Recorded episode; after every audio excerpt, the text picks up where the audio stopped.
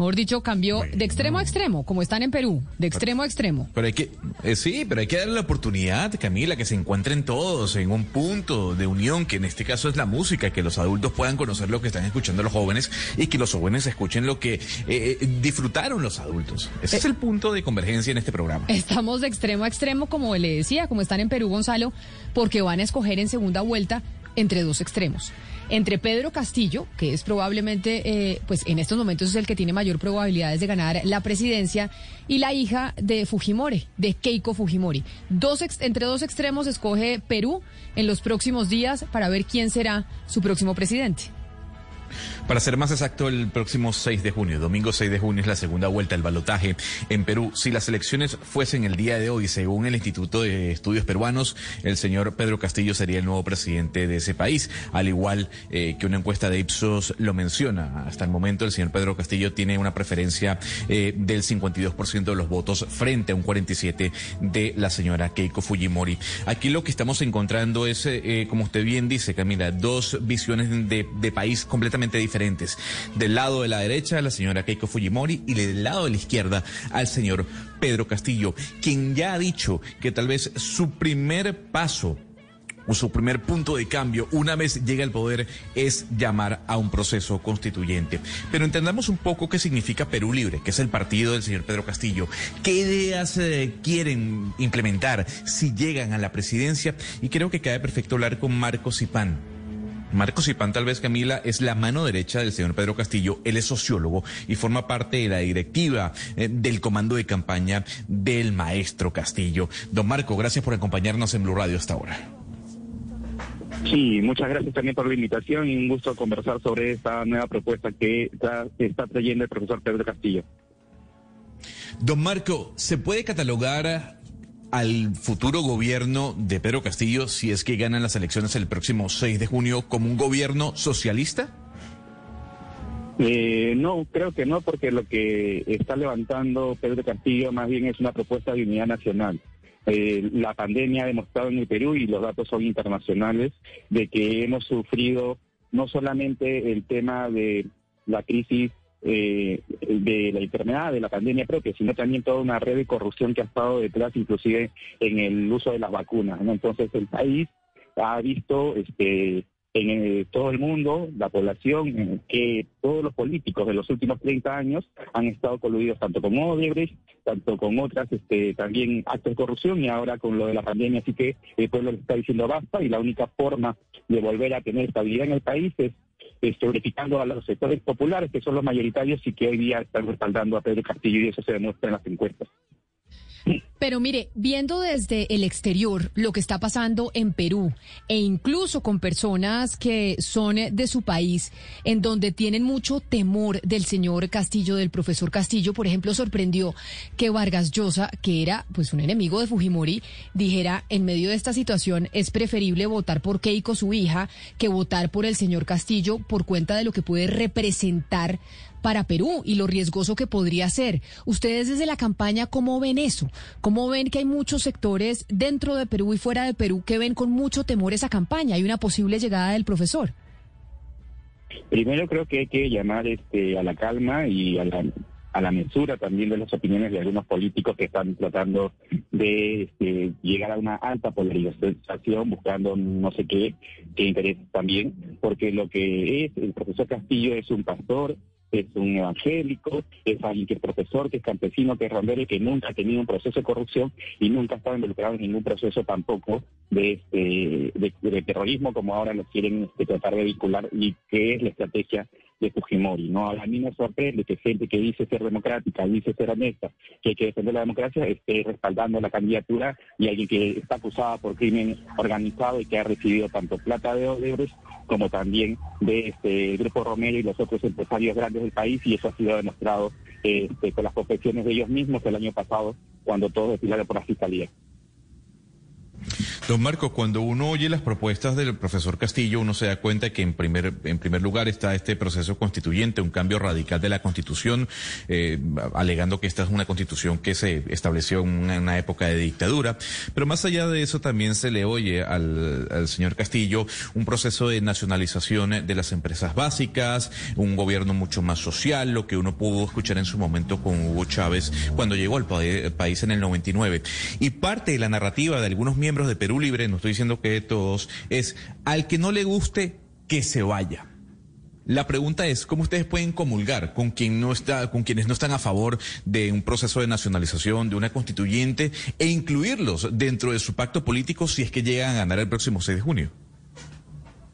Creo que lo que visto en la primera vuelta es lo que va a pasar posterior a la segunda, ¿no? O sea, el profesor Castillo gana las elecciones y rápidamente hay un recomodo de fuerzas y logra tener el porcentaje que hasta ahora tiene, ¿no? Igual, creo que el profesor Castillo va a ganar las elecciones con aproximadamente 56, 57%, pero en menos de un mes va a tener más del 70% de respaldo, porque eso se ve en la población, la gente está harta, o sea, la gente no quiere votar por este Keiko Fujimori, la derecha no tiene este, nada más que hacer que sacar publicidades muy confrontacionales y la gente más bien eso ya le asquea, porque recordemos que también ha habido procesos anteriores donde se han satanizado como a Ollanta o a otras este, personalidades izquierdas y que al final han estado este, manteniendo lo que le preocupa generalmente a la derecha, que era este, la estabilidad económica. Entonces, el cambio que está presentando el profesor Pedro Castillo está también ese marco, ¿no? O sea, mantener la estabilidad y para mantener la estabilidad es incorporar el sistema político a todos los sujetos que han ido evolucionando en estos últimos años y que son ya actores de la sociedad y que no se sienten representados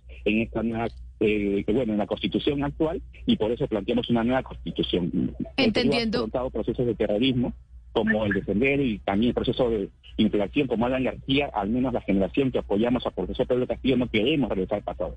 Pero también sabemos que hacia el futuro no podemos permitir este contratos ley en el cual las transnacionales este, se llevan todos nuestros recursos y no dejan los impuestos y así sucesivas este, lógicas monopolistas que hay en la economía peruana en el cual se van beneficiando 20, 25 familias, mientras que los millones de empresarios peruanos todavía tienen que estar sufriendo el acoso de los impuestos, el acoso de, este, de la presencia de actores internacionales dentro de la economía peruana. Señor Zipán, entendiendo eso que usted está explicándonos, hay el, uno de los temores también que existe por la candidatura del señor Castillo y su posible llegada a la presidencia es que ustedes se definen, Perú Libre se define como un partido de izquierda marxista y eso implica evidentemente un cambio total del modelo económico de Perú. Y lo que implicaría ese cambio total si uno se define como un partido de izquierda marxista es aplicar un sistema económico comunista como el que, por ejemplo, ejemplo, se vive, se vive en Cuba o incluso eh, se, se intentó implantar en Chile en la época de Salvador Allende. ¿Eso es lo que ustedes quieren implantar en Perú? ¿Ese es, ese es el modelo económico al que quisieran hacer transición cuando se definen como un partido de izquierda marxista?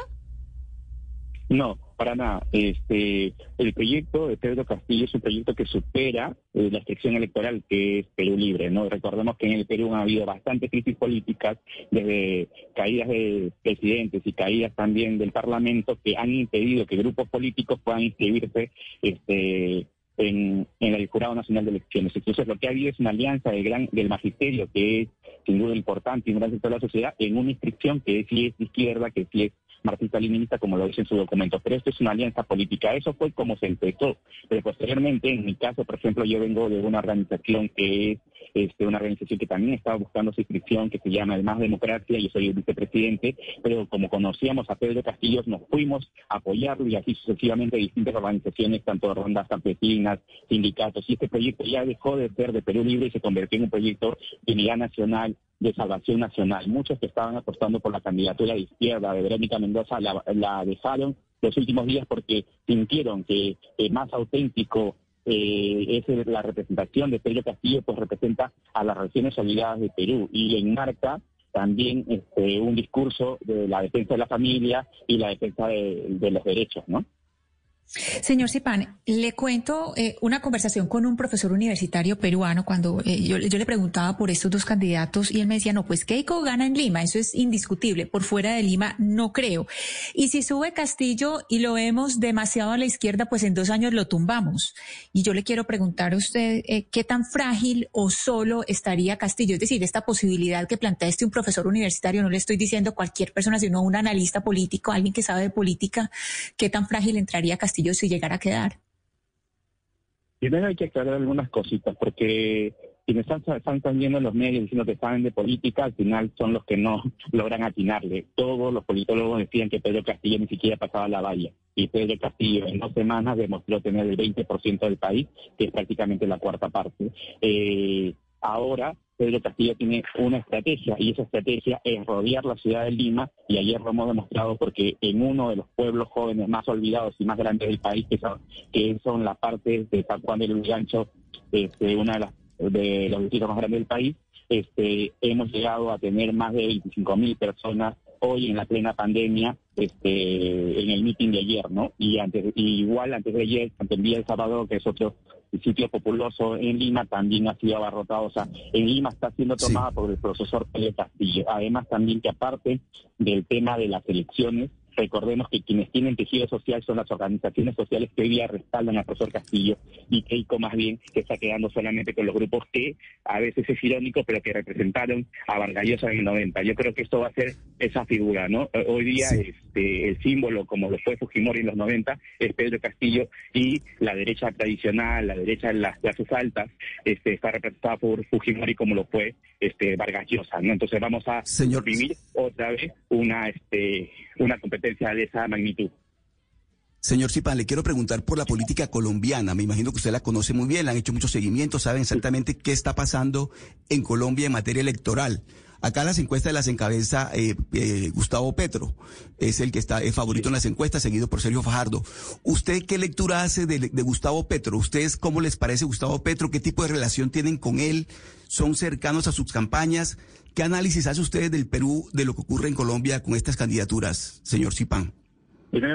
Primero nos ha sorprendido el grado de represión que ha habido con estos últimos movimientos y protestas que han habido en las calles, ¿no? Entonces eso nos llama la preocupación, pues este, a veces los países que dicen ser democráticos terminan siendo mucho más crueles a la hora de reprimir la protesta social. Entonces desde ahí creo que este, el comportamiento que ha tenido el candidato Petro este, creo que de cierta forma está dentro de la defensa de los derechos humanos y sí la representación de la democracia. Por el contrario, más bien la conducta que ha tenido desde este, el presidente hasta todo su partido, creo que lo que más esa, bueno, lo que más mueve por ahí son sus propios intereses. Sin embargo, este, sabemos que a veces este, el comportamiento del electorado colombiano este, es atípico y a veces este, también termina siendo este proceso de continuidad, ¿no? Entonces, creo que de todas maneras la derecha tiene fortalezas en, en Colombia y en todo caso la competencia va a ser bien disputada.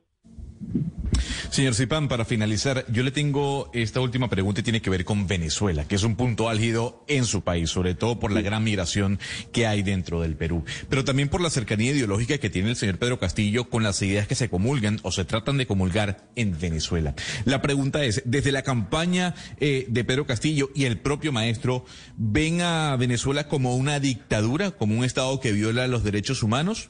O al contrario lo ven como un país que puede ser aliado en un futuro de llegar, de llegar ustedes al poder? Bueno, esto es bastante compleja, esto de decir democracia o dictadura, ¿no?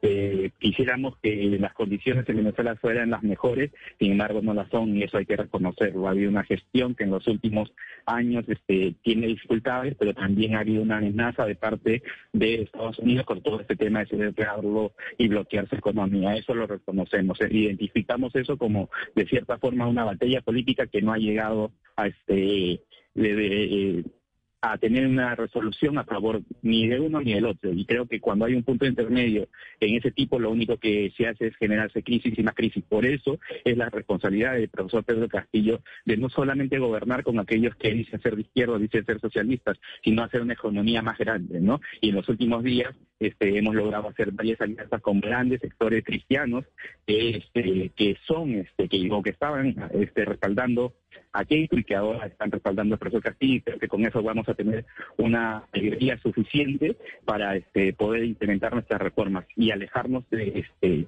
de cualquier parecido con Venezuela, con Bolivia, con Ecuador, pero también con Chile, con Colombia y con las, eh, los otros este, gobiernos de derecha, porque creo que en el Perú, por su plurinacionalidad, tenemos muchas lenguas, tenemos muchos pueblos, este, el proceso de cambio es un proceso que seguramente va a tener más de cosas peruanas, más de cosas cholas, como decimos nosotros, que de propuestas extranjeras.